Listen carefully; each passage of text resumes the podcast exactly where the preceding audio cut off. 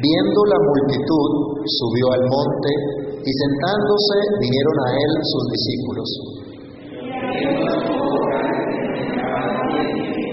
Bienaventurados los pobres en espíritu, porque de ellos es el reino de los cielos.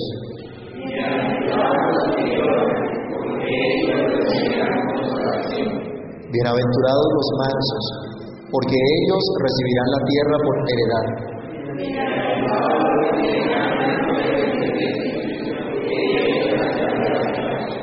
Bienaventurados los misericordiosos, porque ellos alcanzarán misericordia.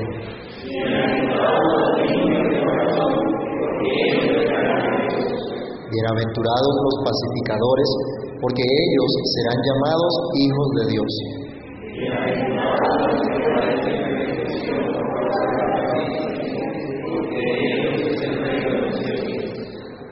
Bienaventurados sois cuando por mi causa os vituperen y os persigan y digan toda clase de mal contra vosotros mintiendo.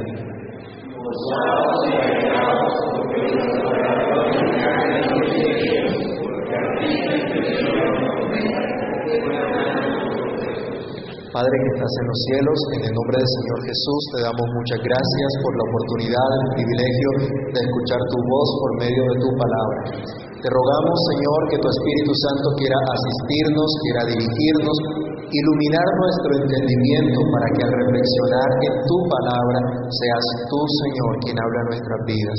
Te rogamos, Señor, que por amor de tu santo nombre tú nos edifiques, nos exhortes, nos consueles a través de tu palabra. Que sea suficiente, Señor, para hablar a nuestras vidas.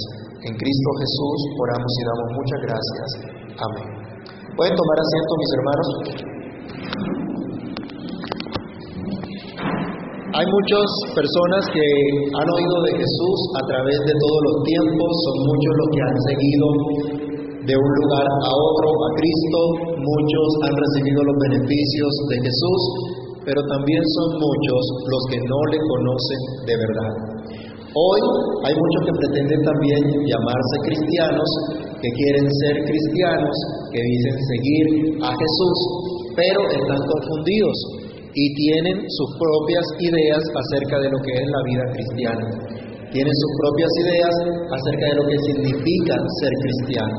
Por esto el Señor Jesús se tomó la tarea de hablar directamente a sus discípulos, de hablar directamente a sus seguidores qué significa ser cristiano, cómo viven los cristianos, cómo viven aquellos que son realmente discípulos de Jesús. Así que nos vamos a entrar en el estudio de estas enseñanzas que se encuentran dentro de los capítulos 5 al 7 del Evangelio según San Mateo que se conoce como el Sermón del Monte. Recordemos acá, nosotros debemos tener cuidado y prestar atención a estas escrituras que salen de la boca del mismo Señor Jesús y estas palabras traen vida, pero también traen condenación para los que no creen. Nos acercamos a un estudio que nos va a mostrar lo que es, lo que vive el verdadero cristiano. Un estudio donde vamos a ver si realmente somos seguidores de Jesús o aún no hemos comprendido lo que significa ser cristiano. Pero además es un estudio donde vamos a contemplar la gracia de Dios, donde vamos a contemplar la bondad del Señor, las maravillas de Dios por su pueblo. Así que nos vamos a centrar entonces en el capítulo 5 hasta el capítulo 7 de Mateo. Vamos a tener también una ayuda de un predicador del siglo pasado llamado Martin Lloyd Jones, ministro de la capilla de Westminster por casi 30 años. Y vamos a mirar entonces, a la luz de estos capítulos de Mateo, el Sermón del Monte. Vamos a comenzar hoy apenas con una introducción al Sermón del Monte. Volvamos nuevamente al capítulo 5, versículo 1 y versículo 2. Viendo la multitud, subió al monte y sentándose vinieron a él, ¿quiénes? Sus discípulos. Y abriendo su boca les enseñaba diciendo. Arrancamos entonces en esta introducción entendiendo que es la enseñanza de Jesús. ¿A quiénes? A sus discípulos. No solamente a los doce, a sus discípulos. Ya había más de doce siguiendo a Jesús en esta oportunidad. Pero podríamos decir, ¿era solo una exposición elaborada de la ley? ¿Tiene algo que ver con nosotros hoy día? ¿Esta enseñanza también es para nosotros o era solamente para los judíos que vivirían en un tiempo especial? Vamos a ver algunas razones y aclaraciones previas al desarrollo del Sermón del Monte. Lo primero que tenemos que hacer cuando nos acercamos al Sermón del Monte y aún cuando nos acercamos al resto de la Biblia es descartar las ideas falsas. Dejar a un lado ideas falsas, ideas preconcebidas acerca del Sermón del Monte. Muchas personas se acercan a la Biblia ya con prejuicio. Es decir, ya tienen su propia idea de la Biblia. Y aún a todos nos pasa lo mismo, llegamos con ideas preconcebidas al estudio de las escrituras. Pero es necesario que sepamos a qué nos estamos acercando. Alguien que lea por favor segunda de Timoteo 3, del verso 16 al 17. Segunda de Timoteo, capítulo 3, del 16 al 17.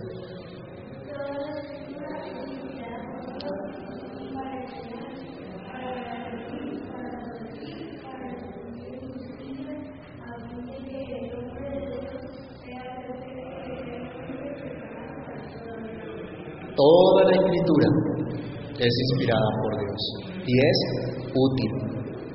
Luego entonces ya aquí vamos viendo, el sermón del monte no era solo para algunas personas, porque toda la escritura es inspirada por Dios y es útil.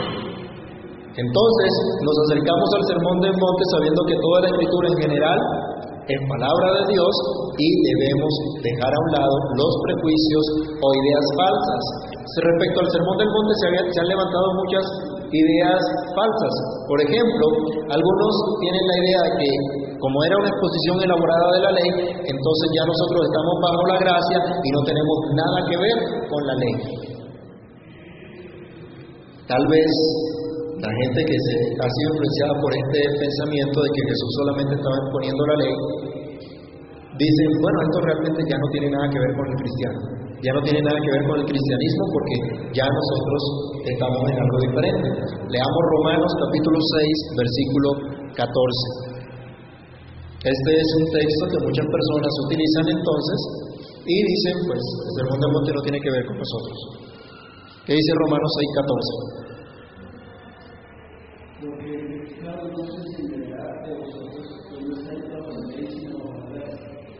Entonces, no estamos bajo la ley, estamos bajo la gracia y el apóstol Pablo está diciendo en efecto acá, no estamos bajo la ley, estamos bajo la gracia de Dios.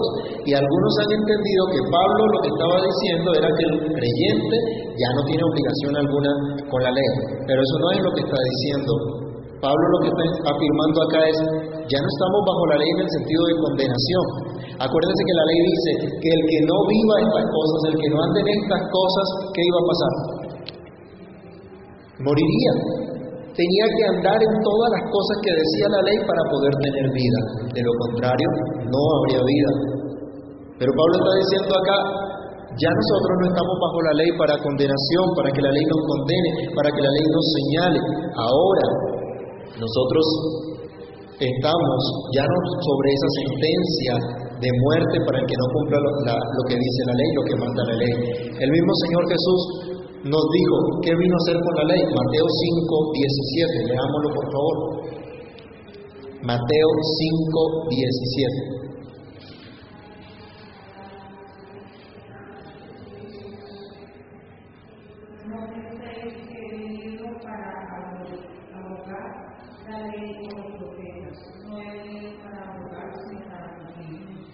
Entonces, ¿el Señor Jesús vino a destruir la ley? No. Cuando decimos que no estamos bajo la ley, sino bajo la gracia, debemos tener cuidado de no pensar que la ley de Dios no tiene nada que ver con nosotros. Sí tiene que ver. Como más adelante vamos a ver en este estudio del Sermón del Monte, el creyente sí debe observar la ley de Dios ya no como medio de salvación, como medio de llegar y ser agradable a Dios, sino como resultado de haber recibido la gracia de Dios. como resultado de la salvación que ya Dios le ha entregado. Entonces el Sermón del Monte debemos verlo desde una perspectiva diferente a esa idea preconcebida de que no estamos bajo la ley sino bajo la gracia por eso no tiene nada que ver con nosotros. Otro pensamiento que algunos han tenido sobre el Sermón del Monte es que esto es un evangelio social y esto es lo único que deben vivir los hombres. Los hermanos que han podido de pronto estudiar un poquito acerca de dónde vienen todos estos movimientos socialistas, ¿sí? de hace varias décadas, realmente fueron influenciados por este pensamiento de que el Sermón del Monte es un evangelio social. Y esto es lo que debemos vivir, buscar la justicia social. ¿A cuántos políticos han escuchado usted con esa frase de la justicia social? Bueno, eso fue influenciado también por algunos teólogos hace muchos años en algo que se llamó la teología de la liberación. Entonces vieron el Sermón del Monte como el socialismo que iba a unir a la gente y que iba a permitir un progreso verdadero y un desarrollo. Y el comunismo, ¿realmente qué hizo? Una mala interpretación del Sermón del Monte. Y algunas iglesias a veces se vuelven tan activistas en que lo social es lo importante. Entonces tenemos que ir a llevarle eh, alimentos a los necesitados, eh, ayuda a los niños, sobre todo ahorita para fin de año, usted se encontrará que hay muchas organizaciones que están recogiendo dinero para llevarle regalos a los niños de escasos recursos. ¿Y del Evangelio qué? ¿Y del arrepentimiento qué? A veces es difícil tener un equilibrio porque también debemos nosotros, dice la, escritura, si tu hermano está en necesidad, viene a ti y te pide ayuda y tú le dices, vamos a orar por ti, que el Señor te bendiga. Y no le das para lo que él necesita, no estás haciendo nada, estás negando la fe. Pero entonces el punto al que voy es que algunos han creído que el sermón del monte muestra algo simplemente que es social y eso es lo que se debe cumplir.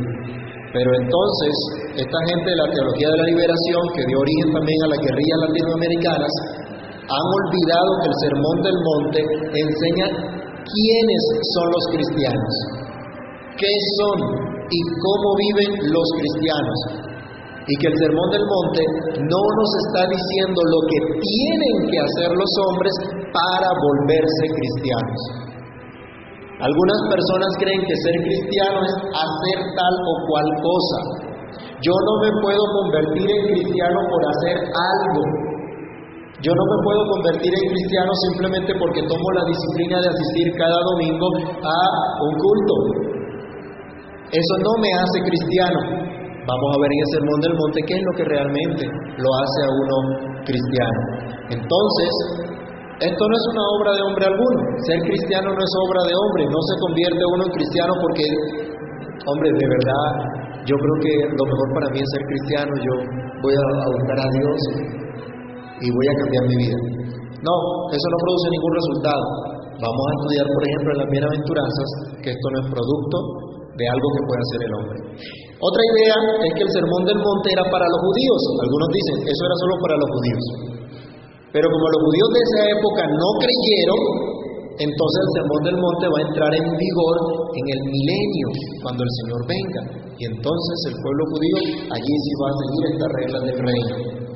Pero acá hay un desenfoque también a lo que dice el Señor. Vayamos a Lucas 17, 21. Lo que dice el Señor acerca del reino de Dios que Mateo, que está escribiendo a los judíos, y por reverencia al nombre de Dios, no es el reino de Dios, sino el reino de los cielos. Algunos han visto diferencia entre el reino de Dios y el reino de los cielos, pero realmente no hay diferencia. Los judíos evitaban pronunciar el nombre de Dios. Entonces Mateo en consecuencia habla del reino de los cielos, el estrado, el trono de Dios. ¿Qué dice Lucas 17, 21? Mira, aquí, aquí, porque aquí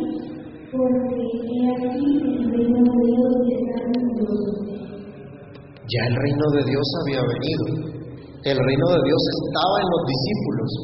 Y es algo que debemos entender. El reino de Dios es una realidad presente, aunque sabemos que también se va a consumar en el futuro. Aquí está el reino de Dios. Dios está reinando en nuestros corazones. Dios nos está trayendo a que conozcamos más de Él, a que le conozcamos, a que le, honremos, a que le adoremos.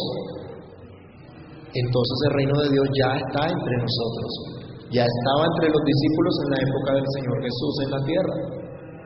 Y dice, aún estará en vosotros. Entonces cuando decimos que esto era para un tiempo específico de la escatología que algunos se han eh, colocado a, estudiar, fallamos en esta realidad de que el reino de Dios ya está presente. El reino de Dios ya existe, ya está entre nosotros. Algunos piensan entonces que el sermón del monte, por ser para los judíos, ya no es para nosotros, ya no tiene que ver con la iglesia. Pero ojo, si pensamos de esa manera, si decimos que el sermón del monte era solo para los judíos en una época especial y no tiene que ver con nosotros, ¿podríamos decir nosotros que somos luz del mundo y sal de la tierra? ¿Dónde arranca la Biblia a decir esto? En el sermón del monte. Y después los apóstoles utilizan esta enseñanza del sermón del monte para profundizar esta enseñanza de Cristo, para enseñar a la iglesia en este Evangelio. Un ejemplo de eso, vayamos a Filipenses capítulo 2, verso 15. Esta no era idea original de Pablo, esto ya lo había dicho el Señor Jesús. Filipenses capítulo 2, verso 15. ¿Qué dice?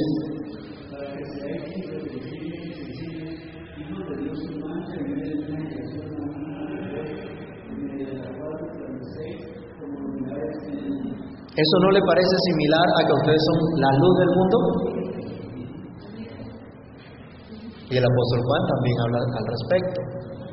¿Sí? Entonces, vemos que si el sermón del monte no es para la iglesia de hoy día, pues la iglesia de hoy día tampoco sería luz del mundo, sal de la tierra, no estarían para preservar, para mostrar las obras de Dios, las maravillas de Dios. Entonces, nos acercamos al Sermón del Monte y debemos dejar a un lado ideas falsas, ideas preconcebidas. Algunos han pensado esto del Sermón del Monte. Y nosotros el principio que tenemos acá es toda la escritura es inspirada por Dios y es útil. Así que el Sermón del Monte también es palabra de Dios y es útil también para nosotros. No era solo para los judíos en una época especial, no era solo para los apóstoles de aquel momento, no era para la iglesia de aquel momento, sino que es también para nosotros hoy día. Entonces ahora miremos cuáles son las razones que tenemos para estudiar el Sermón del Monte y viene desprendido de esto, ¿no? Las razones por las que debemos estudiar esta parte de la Escritura es que precisamente esta enseñanza es para los cristianos de hoy. Otra vez, Mateo 5, 1 y 2. Viendo la multitud, subió al monte. ¿Quién subió al monte? Jesús. Y sentándose, vinieron a él sus discípulos.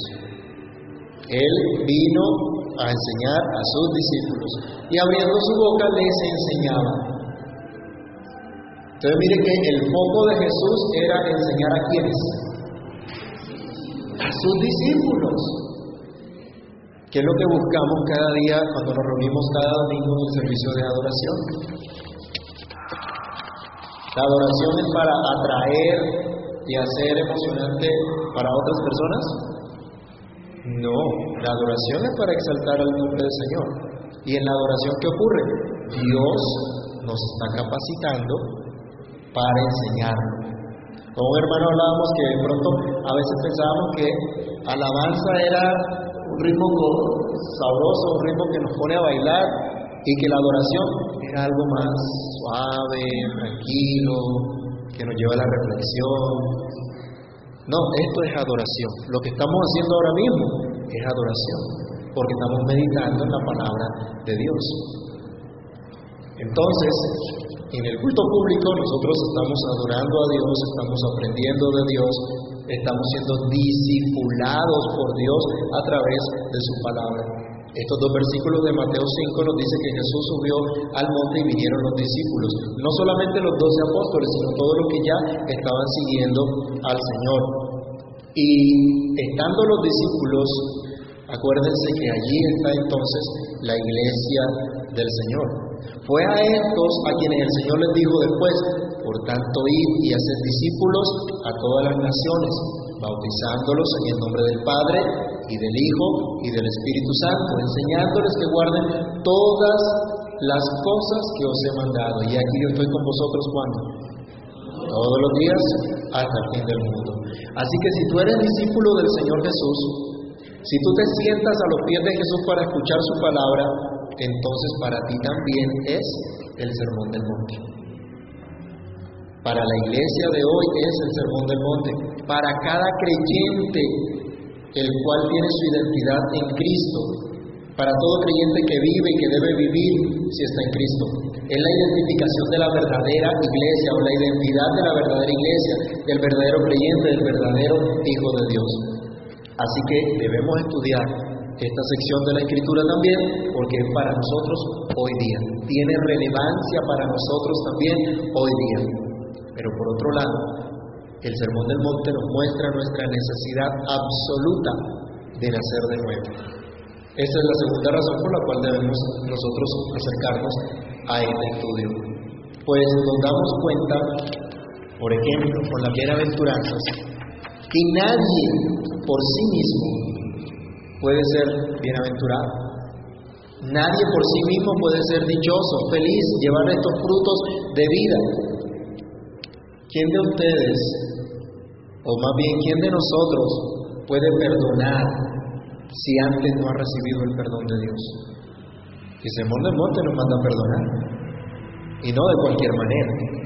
Si decimos ser creyentes y no vivimos de acuerdo a las enseñanzas del Sermón del Monte, debemos clamar a Dios que tenga misericordia de nosotros, que nos haga nacer de nuevo, que veamos realmente su gracia, su transformación en nuestra vida, porque de lo contrario iremos a la condenación eterna. Porque cualquiera que oye estas palabras y no las hace, será un insensato, como ese insensato que edifica su casa sobre la arena, vienen ríos, vientos, golpean contra la casa y su ruina es total.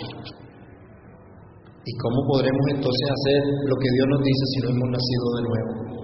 Nadie puede entrar al reino de Dios si no nace de nuevo. Nadie puede ser salvo si no nace de nuevo. ¿Y qué nos dice San Juan respecto a ese nuevo nacimiento? Capítulo 1, versículo 12 de Juan, versículo 13, vamos a leerlo rápidamente. Primera de Juan, perdón, Evangelio según San Juan, capítulo 1, versos 12 y 13. Leámoslo juntos.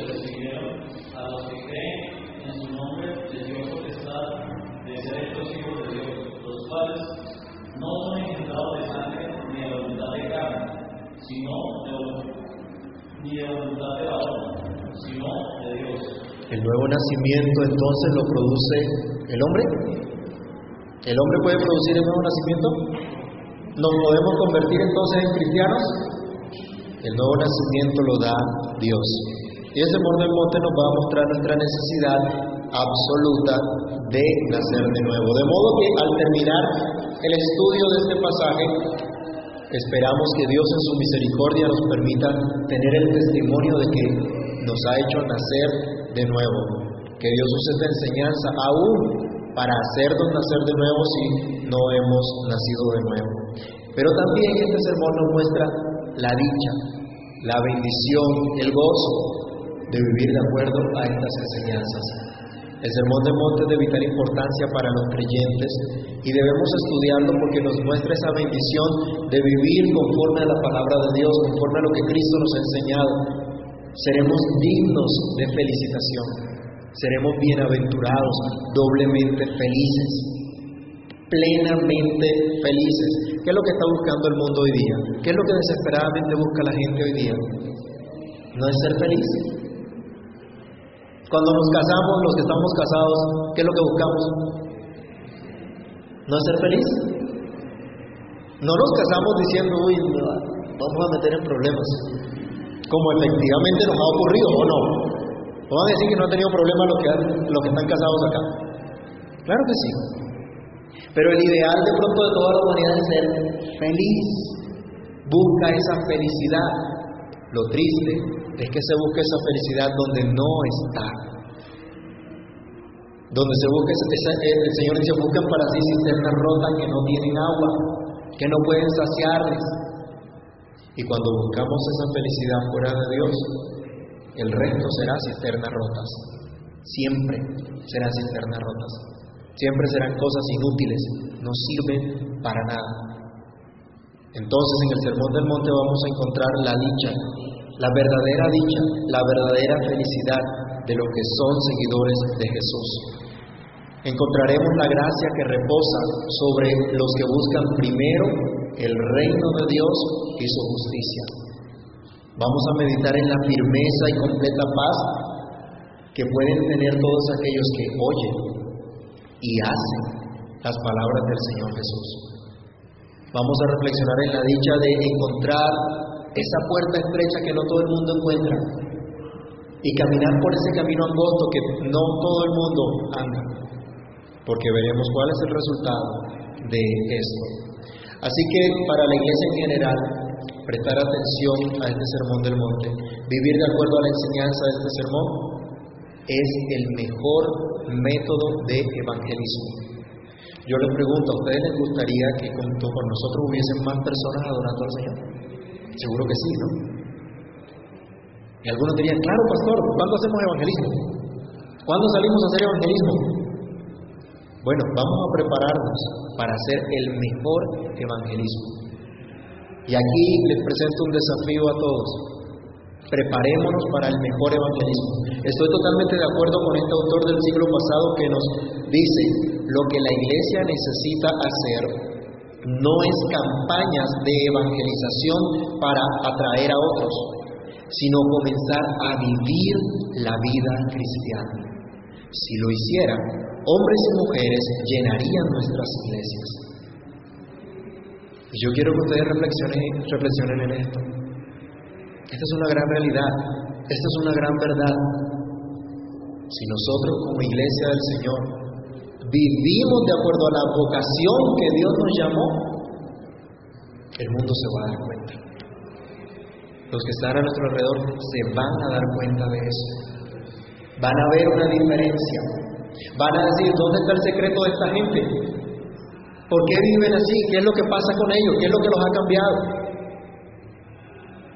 Solamente si vivimos de acuerdo a lo que Dios nos dice. Si todos nosotros viviéramos el sermón del monte, los hombres sabrían que el Evangelio cristiano posee dinamismo, sabían que es algo vivo, no andarían buscando en otras partes.